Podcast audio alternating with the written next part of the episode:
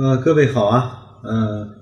又到了格力股东大会的时间了，应该说终于到了格力股东大会的时间了。那我呢，已经把提前把机票已经都订好了，应该是从明天开始，券商会帮我们去做股东大会的一些登记的工作。那去之前呢，我也想听大家，呃，希望我能够从股东大会带来带回来一些什么样的消息？当然，我。呃，例行的几个工作呢是这样，那会围着珠海格力的这种产业园区呢去逛一逛，能够到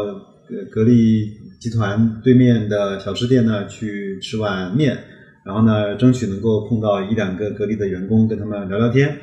然后再看看整个各个车间他们卸货的大卡车是不是依然还很繁忙，呃，还有呢就是会到珠海。呃，他新开的一家线上线下融合，就是有一些黑科技。上次我讲过，就是黑科技的一些格力专卖店去参观一下。另外呢，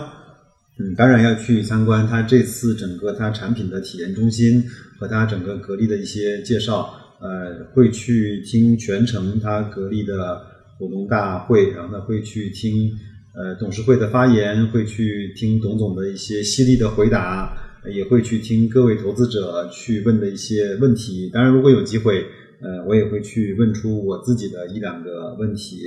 呃，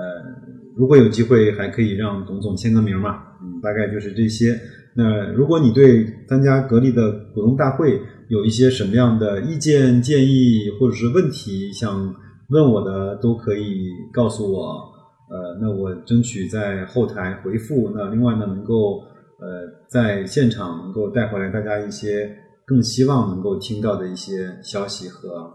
呃情况，嗯，那就这样，嗯，期待着你的回复，再见各位。